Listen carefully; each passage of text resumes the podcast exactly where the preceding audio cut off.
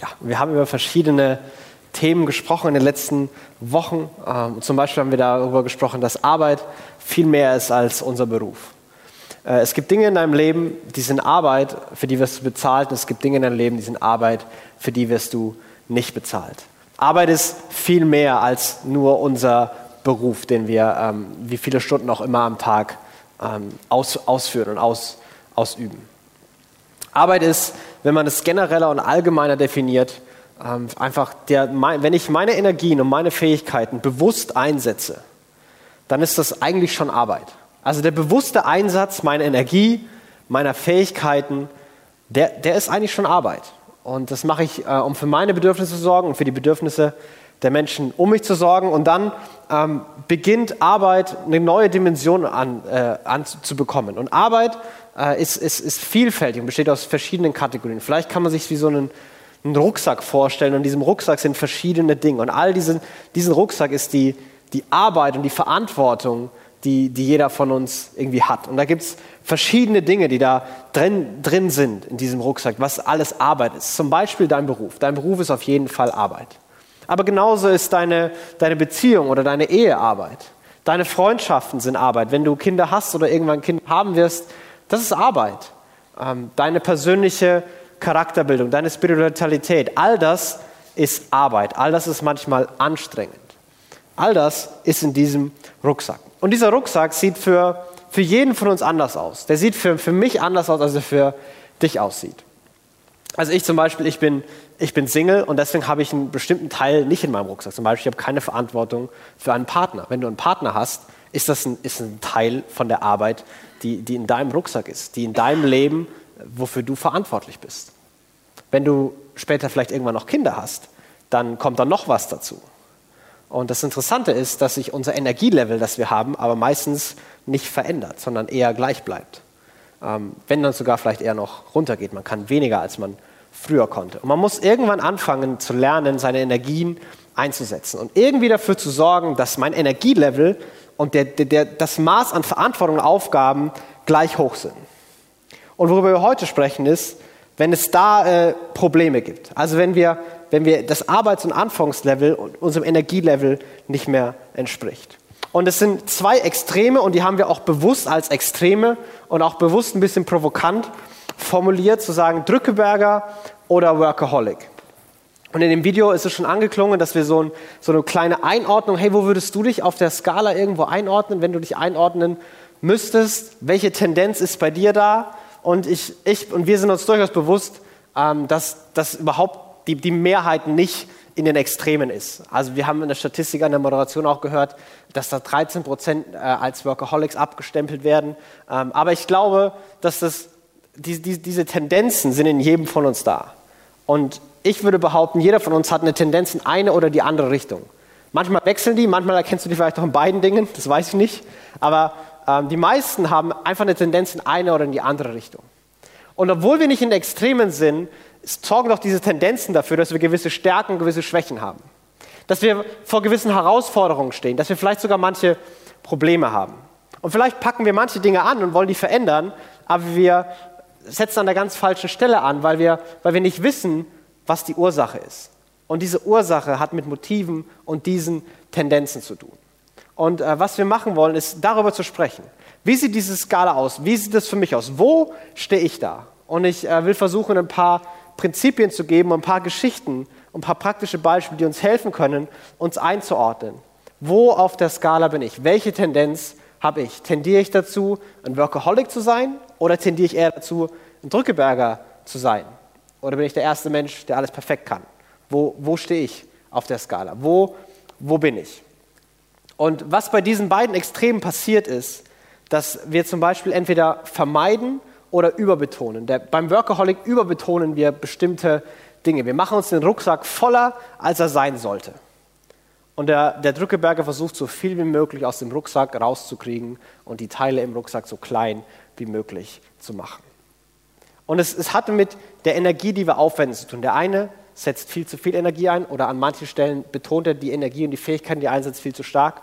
An anderen Stellen geht es eher in die Richtung, dass man ähm, Energie vielleicht gar nicht für die Aufgaben einsetzt, für die man sie einsetzen sollte und sich mit allen möglichen Dingen anderen äh, beschäftigt und, und ablenkt.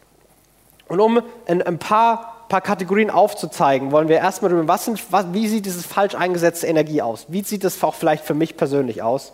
Und dann ähm, darüber reden, wie können wir dem begegnen und über befreiende Versprechen Gottes sprechen.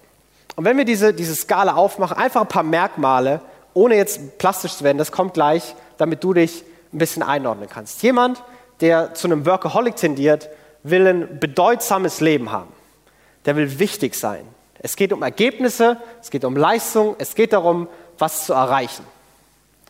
Jemand, der ein Drückeberger diese Tendenz hat, es geht darum, ein bequemes Leben zu haben. Es geht um Entspannung, es geht um Freizeit. Es geht darum, eine gute Zeit zu haben. Das ist viel wichtiger.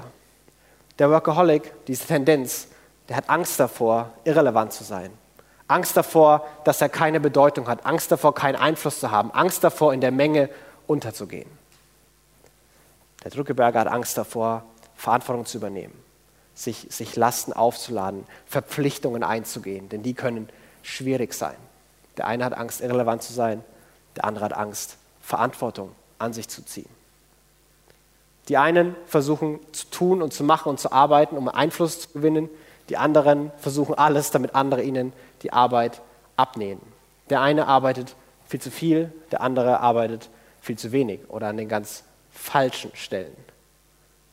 Dem Workaholic geht es darum, Respekt und Anerkennung zu bekommen.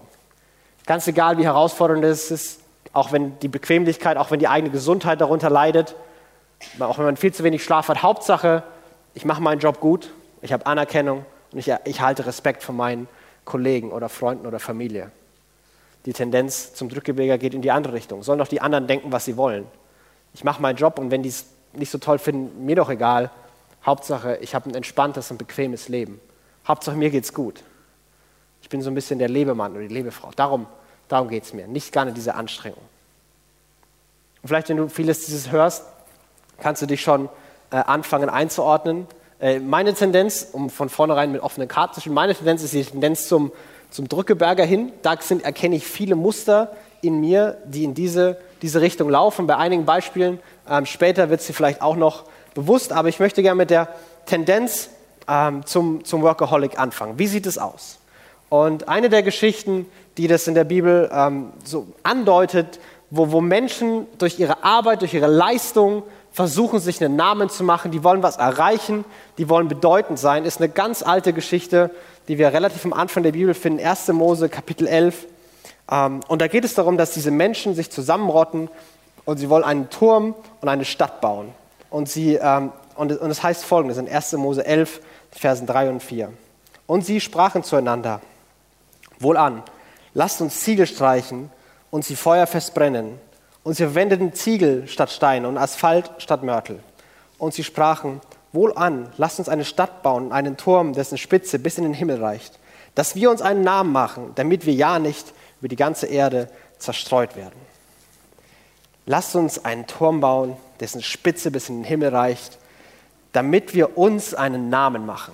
Die Leute sollen wissen, was wir können. Die Leute sollen wissen, wie wichtig, wie bedeutend wir sind, was, was wir für einen Einfluss haben. Und worauf sie sich verlassen haben, waren ihre Fähigkeiten und ihre Technologie. Im Vers davor heißt es, sie waren die Ersten, die herausgefunden hatten, dass man nicht nur mit Natursteinen Häuser bauen konnte, sondern dass man Ziegel brennen konnte. Also sie haben nicht mehr einen Berg gebraucht, wo sie Natursteine abtragen konnten, sondern sie konnten mit Lehm sich selber Steine bauen. Und die waren viel besser zu kontrollieren. Und Asphalt hat viel besser gehalten als Mörtel. Und sie waren so überzeugt von ihren Fähigkeiten, ihrer Technologie, dass sie sagen konnten, wir können dafür sorgen, dass hier eine Stadt entsteht, die in aller Welt bekannt sein wird. Jeder wird wissen, wie wichtig wir sind und alle werden uns bewundern. Die Geschichte äh, geht weiter und endet so, dass es, dass es nicht funktioniert, dass ähm, Gott vieles, Gott das besieht und äh, Gott macht sich eigentlich darüber lustig, den Versuch, so wichtig und so groß zu sein und den Himmel mit der Erde zu verbinden und den Himmel auf Erde zu holen. Äh, und Gott greift ein und sagt, hey, das klappt eh nicht und ich erspare euch die ganze Mühe, bevor ihr die ganzen Steine baut und merkt es eh nicht. Und äh, Gott verstreut diese Menschen in, in alle Welt und ihr Vorhaben funktioniert nicht. Aber ihr Vorhaben war, wir wollen uns einen Namen machen, wir wollen wichtig sein, wir wollen Anerkennung, wir wollen Respekt, wir wollen Bedeutung haben. Und in unserem Leben kann das, kann das ganz verschieden aussehen. Zum Beispiel, manche von euch, und nicht nur manche, sondern viele von euch, ihr seid sehr, sehr gut in eurem Beruf. Ihr seid einfach gut. Ihr habt gut studiert, ihr habt gut gelernt, ihr habt euch Mühe gegeben. Ihr seid talentiert, ihr seid begabt. Ihr seid einfach gut in eurem Beruf. Und soweit, super. Das ist, das ist ganz toll. Die Gefahr, die dabei manchmal besteht, ist, dass man anfängt zu merken, in meinem Beruf, meine Kollegen, die respektieren mich, die akzeptieren mich. Die Kunden, die reden immer gut von mir. Mein Chef lobt mich die ganze Zeit und vielleicht wurde ich sogar schon befördert. Und durch meinen Gehaltscheck sehe ich jedes Mal, wie toll ich bin und wie wertvoll ich bin. Und dass der sogar steigt, ich bin schon wirklich, wirklich gut. Und wir merken, das funktioniert. Ich bekomme Anerkennung, ich bekomme Respekt, indem ich, indem ich arbeite, indem ich meinen Beruf gut mache. Und ich kann meinen Beruf gut machen. Und wir beginnen, unsere Energie mehr und mehr dahin zu kanalisieren und diese Arbeit zu betonen, weil Respekt und Anerkennung super und ich will am besten so viel davon, wie ich kriegen kann. Und auf der anderen Seite merkst du vielleicht, merken wir vielleicht, ähm, dass mit dem Beruf, das kann ich gut, da bekomme ich Respekt und Anerkennung. Aber in meiner Beziehung, in meiner Familie, in meinen Freundschaften, da fühle ich mich manchmal so unsicher. Da mache ich Fehler, da muss ich mich entschuldigen, da werde ich kritisiert. Das ist viel schwieriger. In meinem Beruf höre ich die ganze Zeit, wie toll ich bin und wie dankbar die Leute sind, dass, dass sie mit mir zusammenarbeiten dürfen. Wann ich in meiner Beziehung das letzte Mal Danke gehört habe, weiß ich gar nicht. Und ich es ist immer so anstrengend und ich weiß nicht, was ich machen soll. Und ich, ich mag es nicht, Unsicherheit und verletzbar zu sein. Und was wir anfangen, ist, dass wir bestimmte Dinge aus dem Rucksack rausnehmen und dafür immer mehr die eine Sache betonen.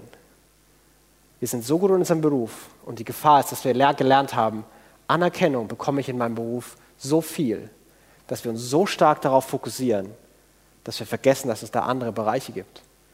Bereiche, die eigentlich auch in unseren Rucksack gehören, aber die schwieriger sind, die herausfordernd sind, die anstrengend sind, in denen die Anerkennung nicht so einfach kommt. Und wir beginnen uns zu fokussieren und wir beginnen uns da reinzusteigen und Energie auf eine einzige Ebene zu kanalisieren. Und ultimativ endet das in einem Riesenproblem oft. Für Familien, für Freundschaften. Das, das endet nicht gut. Das endet genauso wie die Geschichte mit dem Turmbau. Das funktioniert einfach nicht. Manchmal zeigt es sich auch daran, dass wir einfach, dass es uns schwerfällt, Nein zu sagen. Ich, ich, kann nicht Nein sagen, weil die anderen werden dann denken, was ich für ein Faulpelz bin. Die, die anderen werden Respekt und Anerkennung verlieren. Und außerdem, wenn ich, das ist so eine tolle Gelegenheit, wenn ich dazu jetzt Nein sage, wer weiß, ob die Gelegenheit jemals wiederkommt. Wer weiß, ob das nicht meine einzige Chance ist, diese Bühne zu bekommen, diese Chance zu bekommen, diesen nächsten Schritt in meinem Leben zu gehen. Und wenn ich jetzt Nein sage, dann kann es sein, dass es nie wieder kommt. Und ich will das nicht verpassen. Ich will eigentlich nicht Ja sagen, aber ich will noch viel weniger Nein sagen. Und deswegen sage ich irgendwie doch Ja. Und ich beginne auch, auch da zu merken, dass meine, meine Suche nach, nach Anerkennung, nach, nach Respekt anfängt, ähm, mich irgendwie zu, zu steuern und zu beherrschen und es mir schwierig macht. Und ich setze meine Energien da ein und bündel die, aber irgendwie, ja, es ist auf diesen Bereich beschränkt. Und es, es funktioniert. Aber manches ist auch schwierig.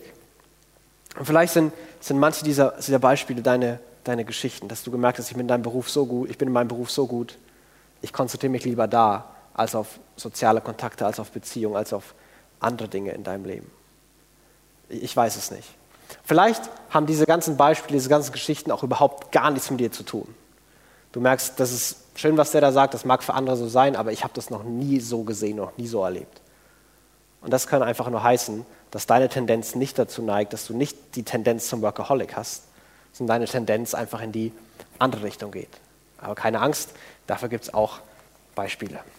Zum Beispiel eine Geschichte, ähm, eine, eine Geschichte des, des großen König Davids. Davids war der größte König des Volkes Israels und die Geschichte seines größten Versagens, seines größten, seiner größten persönlichen Tragödie, nämlich dass er Ehebruch begangen hat und danach, um das zu vertuschen, den, einen, einen Mann umgebracht hat.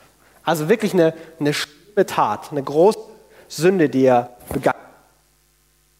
Die Geschichte, die wird ähm, im, im Samuelbuch wird die so eingeleitet und sie es wird ganz, ganz komisch eingeleitet.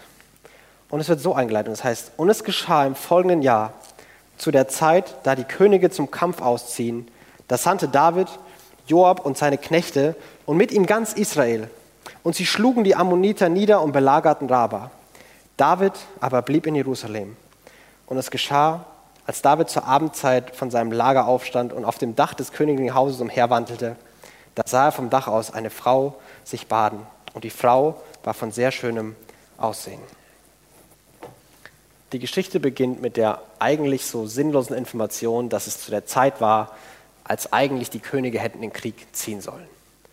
Davids Aufgabe, Davids Job war es, sein Volk und seine Leute zu beschützen. Und die Aufgabe des Königs war es nicht vom Palast aus, seine Leute vorzuschicken, sondern in der ersten Reihe für sein Volk und für die Leute zu kämpfen, mutig voranzugehen. Das war sein Job.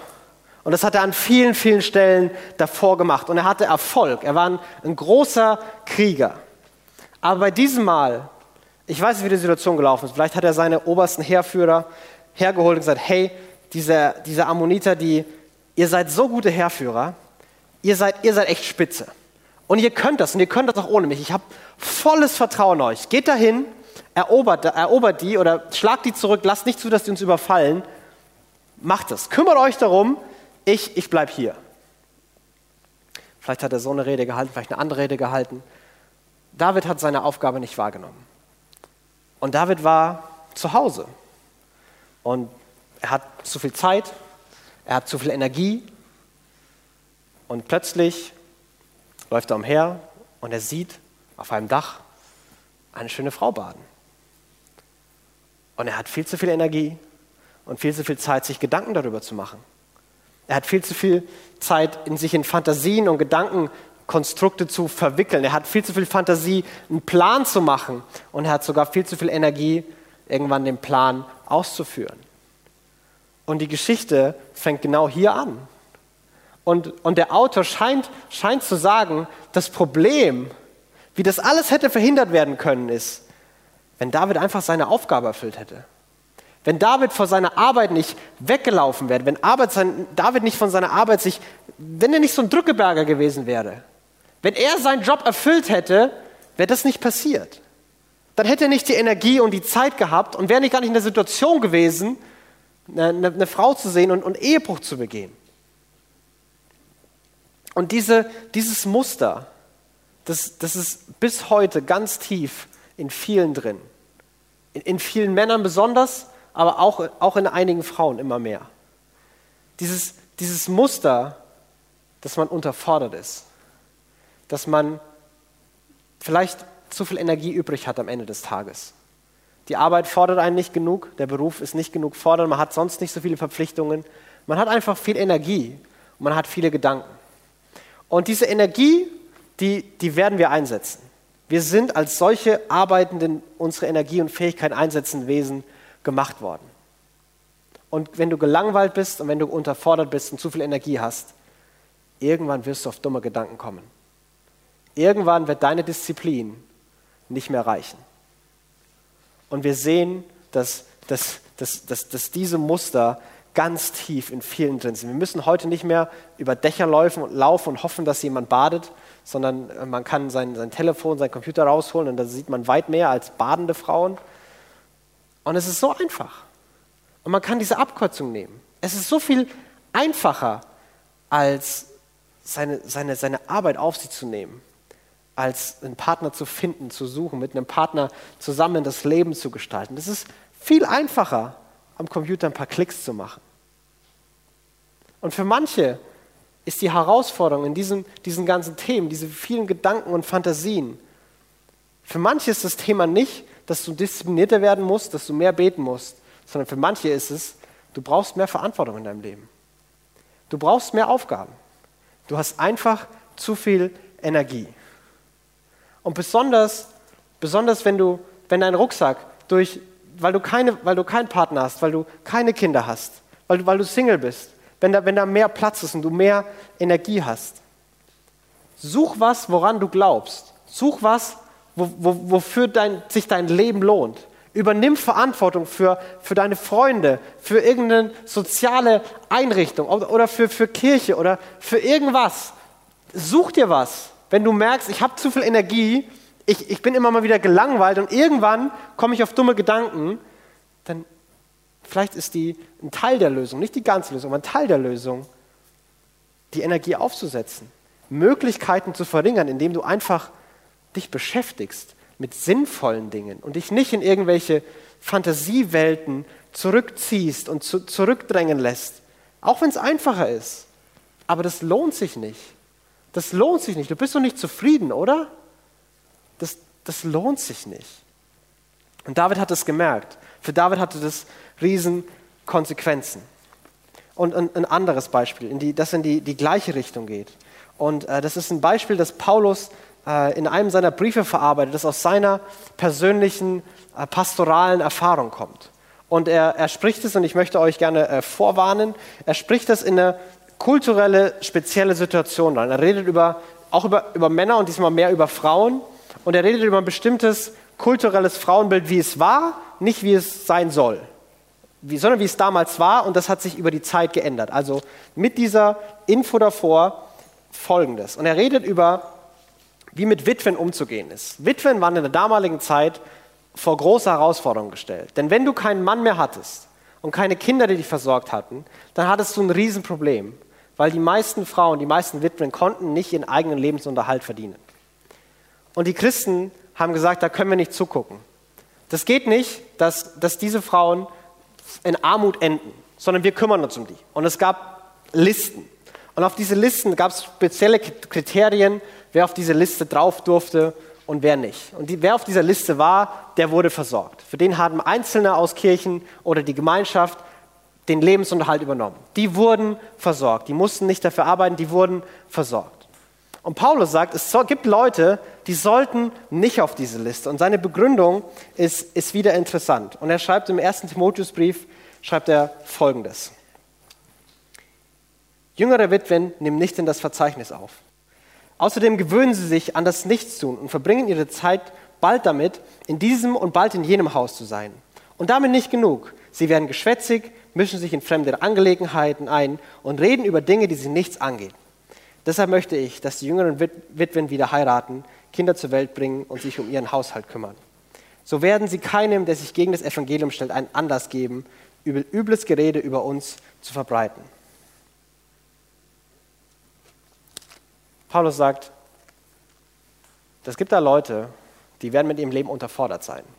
Die gewöhnen sich daran, dass sie nichts tun müssen. Und sie fangen an, von Haus zu Haus zu gehen, werden geschwätzig, mischen sich in fremde Angelegenheiten, reden über Dinge, die sie überhaupt nichts angehen. Und wieder, gilt nicht nur für Frauen, ich kenne auch Männer, die in diese Richtung gehen. Und genauso, die Lösung ist wieder scheinbar ähnlich wie bei David. Paulus hält ihnen keine Moralpredigt, sondern sagt, die Lösung ist, sie sollen ihre Energie sinnvoll einsetzen. Sie sollen wieder Familie gründen. Und sie sollen für Frauen damals ihren Beruf ausführen. Da, heutzutage würde da sicherlich Beruf stehen oder Haushalt und Beruf. Ähm, aber damals war das die Situation. Und die Lösung für Paulus, für diese, diese, diese Situation war keine Moralpredigt, sondern zu sagen, hey, tut was. Nutzt eure Energie sinnvoll. Fangt an, eure Verantwortung wieder wahrzunehmen. Und ich glaube, dass, dass vieles davon genauso in, über, über zum Beispiel die heutige Welt äh, in, in der ganz anderen, in der sozialen Medien und, und Internet und Fernsehen, dass vieles darüber ganz genauso geschrieben wird. Und die Haus Herausforderungen, in denen wir heute stehen, die Möglichkeiten, die wir haben, uns vor Arbeit zu drücken, sind heute viel einfacher zugänglich als sie damals waren. Wir müssen nicht mehr von Haus zu Haus gehen, sondern wir klicken uns von Facebook-Profil zu Facebook-Profil. Wir gucken an, wer viel, wie viel geliked hat und wer so viele, auffällig viele Likes hat, dann wird dessen Profil angeguckt und dann hat er eine Freundin und dann guckt man von dem alle Bilder an und dann hat die noch eine Mutter auf Facebook und dann macht die einen tollen Beruf und was weiß ich. Und man begibt sich in diese Welt. Man kann Serien und Filme on demand gucken, es ist keine, kein Problem mehr. Ich kann mich über alle möglichen Dingen ablenken. Ich kann mich mit allem an Informationen beschäftigen. Ich beschäftige mich mit Dingen, die, die irgendwie unnütz sind, mische mich in Dinge ein, die mich nichts angehen und ich rede über, über Dinge, die, ja, die nichts mit mir zu tun haben. Und ich habe gemerkt, dass manches in diesen Dingen, ähm, mein, wenn, ich, wenn ich viel Arbeit habe, wenn ich viel Stress hatte, dann sich manchmal zu diesem zu, dahin tendiere. Ich habe gemerkt, zum Beispiel der, im Studium, wenn ich Klausuren hatte, in diesen Phasen wusste ich alles über jede Sportart. Ich wusste einfach alles. Ich wusste, wer die Torschützenkönigin der zweiten Eishockeyliga in Polen war. Ich hab, weil ich einfach alles gelesen habe. Hauptsache mit irgendwas beschäftigen. Und es ist so sinnlos und es ist so nutzlos und es ist die, die dümmste Information, die man haben kann. Aber ich hatte die alle, weil es mein Weg war, manchmal aus Dingen aus dem Weg zu gehen. Das ist so anstrengend, das ist so schwierig. Ich will was machen, ich will was anderes machen. Ich will da, ich will da raus. Man fängt an, sich mit unnützem Geschwätz und Dingen abzugeben, die nichts ähm, mit einem zu tun haben. Und, und die Lösung in beiden dieser, dieser Beispiele für Paulus ähm, ist wieder sehr interessant. Ist zu sagen, nicht streng dich mehr an, sondern vielleicht, vielleicht bist du unterfordert. Vielleicht hast du mehr Energie. Vielleicht bist du zu zurückhaltend, Verantwortung zu übernehmen. Und das sorgt dafür, dass du in manche Muster und manche Verhaltensweisen kommst, die du, die du gar nicht haben willst. Und Vielleicht hast du dich in, in manchem entdeckt. Ähm, vielleicht sind es auch Themen, mit denen du dich schon länger beschäftigst. Und ähm, wenn das so ist, dann weißt du genau, die Lösung ist nicht so simpel. Denn die Lösung ist nicht für die einen, okay, dann arbeite eben mehr und für die anderen, dann arbeite eben weniger.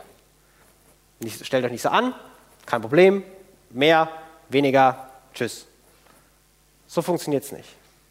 Vielleicht hast du das schon oft vorgenommen, dass nächstes Mal alles anders wird dass du mit dem Abschluss früher anfängst und nicht noch eine Nacht durchmachen musst, um dein Projekt abzuschließen.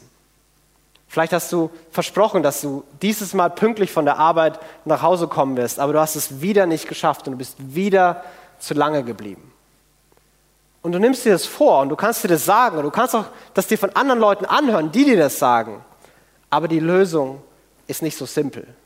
Die Lösung hat nicht nur mit, mit Verhalten zu tun sondern die Lösung hat mit den, mit den tiefen Motiven zu tun, die hinter beiden, beider dieser Tendenzen liegen. Und hinter beider Tendenzen liegen folgende zwei Grundannahmen. Und die eine ist, es geht hier um mich. Es geht um meine Bedürfnisse. Ich will anerkannt sein. Ich will respektiert werden. Ich will, dass mein Leben bequem ist. Ich will, leben, ich will, dass mein Leben entspannt ist. Es geht um mich und was ich will. Es ist, es ist es ist egoistisch, es ist egozentrisch. Und das andere ist, und das ist der gefährliche Teil dessen, und ich muss dafür sorgen, dass es so wird. Ich will Anerkennung, also muss ich mir Anerkennung erarbeiten. Ich will bedeutend sein, also muss ich mir Bedeutung erarbeiten.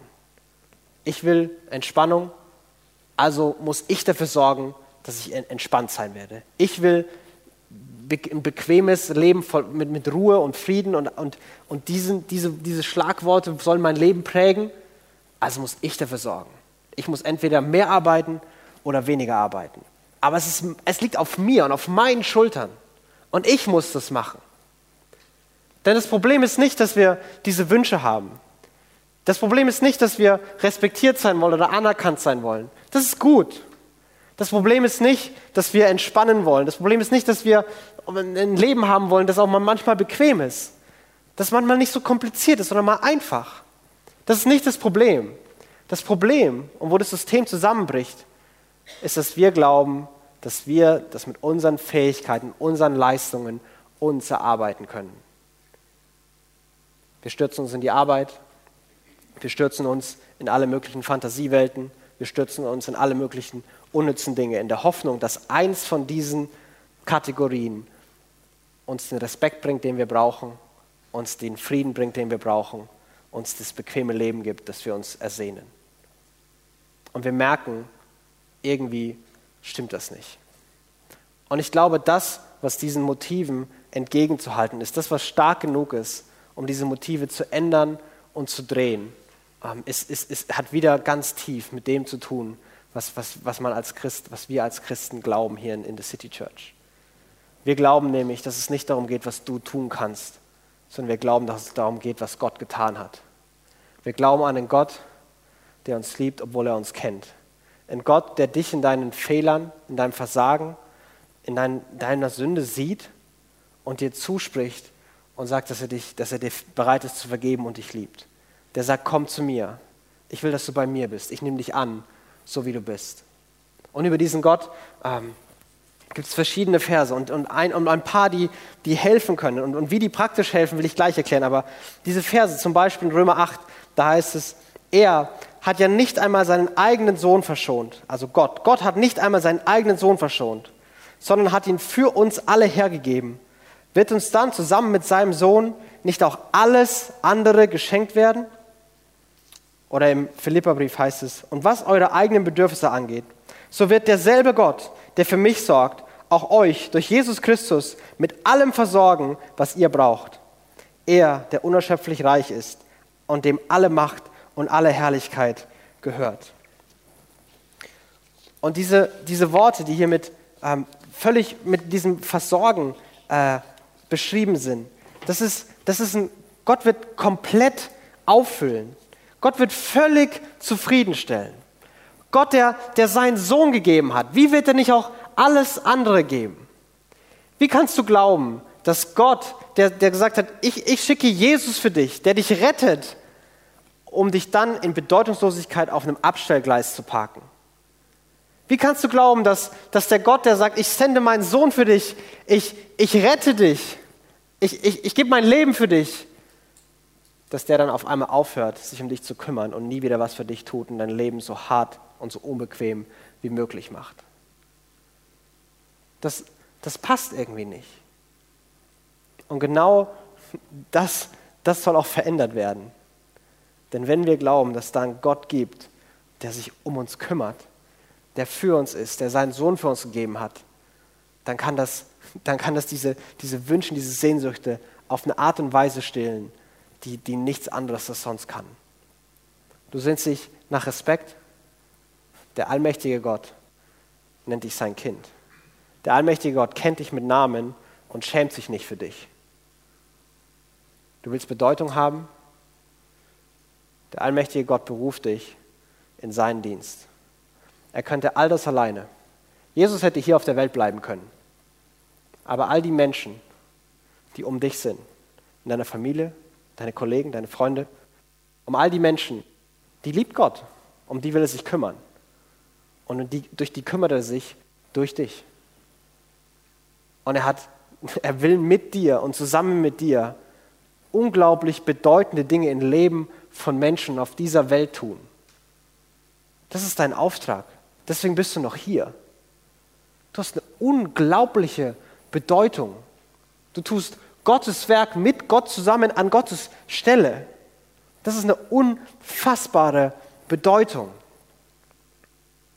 Du sehnst dich nach Ruhe, du sehnst dich nach Frieden. Jesus hat gesagt, meinen Frieden gebe ich euch. Frieden, der alle, alles übersteigt in dieser Welt, der nicht von dieser Welt ist. Frieden, weil er an die Versprechen Gottes geknüpft ist. Die Versprechen, die sagen, ich kümmere mich um dich. Ich kümmere mich um dich. Guck mal die Blumen an, wie sie blühen und wie schön sie sind. Ich habe das gemacht. Glaubst du nicht, dass, dass du wichtiger bist als Blumen? Ich kümmere mich auch um dich. Guck mal die Vögel an die im Winter immer trotzdem irgendwo Essen finden und überleben. Ich sorge für die. Glaubst du nicht, dass du wichtiger bist als ein paar doofe Vögel? Außerdem, ich verlasse dich nicht. Ich kümmere mich um dich. Du musst nicht alles weg von dir schieben, damit dein Leben ein bisschen Freude und Entspannung hat. Ich habe dir das gegeben, weil du in den Dingen, so hart sie auch sind, Entspannung und, und Freude finden wirst, trotz diesen Dingen und gerade durch diese Dinge. Du hast, du hast Angst, Verantwortung zu übernehmen, Angst zu scheitern, Angst, dir nicht dich den Herausforderungen zu stellen. Ich bin bei dir. Fürchte dich nicht, ist das häufigste Gebot in der Bibel. Das ist ein riesen Herzensanliegen von Gott, uns zu sagen, hey, keine Angst. Ja, die Herausforderung ist groß. Und ja, es kann einem richtig Angst machen, wenn man sich der Last der Verantwortung bewusst macht. Aber fürchte dich nicht. Ich traue dir das zu. Du kannst es, weil ich bei dir bin. Ich habe dich nicht vergessen. Ich habe dir nichts zugemutet, was du nicht kannst. Ich bin bei dir. Der Gott, der seinen Sohn gegeben hat, wie, wie, wie können wir noch glauben, dass wir bedeutungslos sind? Wie können wir noch glauben, dass wir uns was erarbeiten müssen? Und der Gott, der seinen Sohn gegeben hat, der Gott, der uns viel mehr liebt, als wir uns selber lieben können, wie können wir noch glauben, dass wir uns um uns selbst kümmern müssen, wenn es um Freude und Erfüllung geht? Und, und in dem, was Gott getan hat, kommen diese beiden Dinge zusammen. Und, und wir können diesen Motiven uns diese Wahrheit gegenüberstellen. Und ich möchte aufhören mit, mit einem Gedanken.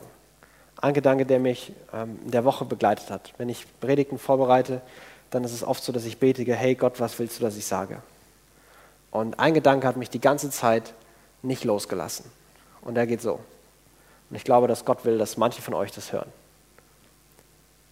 Manche von euch tragen im Moment einen Rucksack, der viel zu schwer ist. Und ihr tragt den nicht, weil ihr den vollerlei sinnloser, voller sinnloser Dinge gestopft habt. Und ihr tragt den auch nicht, weil ihr euch selbst darstellen wollt und zeigen wollt, wie toll ihr seid. Sondern ihr tragt den, um zu überleben. Ob das in deiner Ehe ist, in deiner Beziehung, in deiner Familie, in deinem Freundeskreis, durch Krankheiten oder eine berufliche Situation. Irgendwas ist passiert, was es gerade schwer macht, was das Ding gerade rappelvoll stopft. Und es ist herausfordernd und es ist schwierig. Und mir ist ein Vers gekommen, der, der mir bei dem Gedanken eingefallen ist. Und der steht in Hebräer 6. Und da heißt es, denn Gott, Gott ist nicht ungerecht. Er vergisst nicht, was ihr alles getan habt. Ihr habt bewiesen, wie groß eure Liebe zu ihm ist, indem ihr den anderen Gläubigen tatkräftig zur Seite gestanden habt, wie er es auch jetzt weiterhin tut. Gott ist nicht ungerecht und er vergisst nicht, was du tust. Und in all dem, in all dem hättest du schon so oft eine Abkürzung nehmen können und das Leben einfacher machen können. Aber du fragst immer noch, was richtig ist. In all dem bist du nicht bereit, andere Menschen aufzugeben, sondern du trägst die Lasten von anderen, die gerade nicht mehr können, die trägst du gerade mit.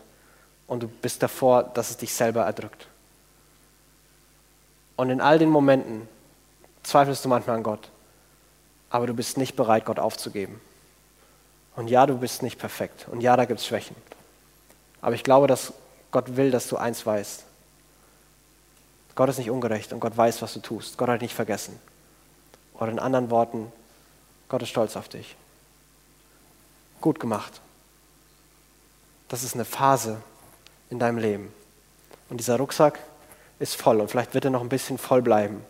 Aber es bleibt eine Phase, die vorbeigeht. Und während der ganzen Zeit, ich bin bei dir, ich habe dich nicht vergessen, ich verlasse dich nicht, ich bin stolz auf dich. Gut gemacht. Ich glaube, manche von euch müssen es hören. Geh bitte hier nicht mit einem schlechten Gewissen raus, weil du zu viel oder zu wenig machst. Du machst es nicht für dich aus irgendwelchen egoistischen Motiven, sondern du machst es, um zu überleben. Und Gott weiß das. Und Gott freut sich darüber, wie du es bisher gehandelt und gemanagt hast. Gott ist stolz auf dich. Der Gott, der seinen Sohn für uns gegeben hat, der ist bereit, uns allen Bedeutung, allen Respekt zu geben, den wir brauchen. Und der Gott, der seinen Sohn für uns gegeben hat, der wird uns nie im Stich lassen. Wir müssen uns keine Sorgen mehr machen. Wir müssen keine Angst mehr haben. Und wir können diesen Tendenzen entgegenwirken mit der Kraft, die in den Versprechen Gottes verankert ist.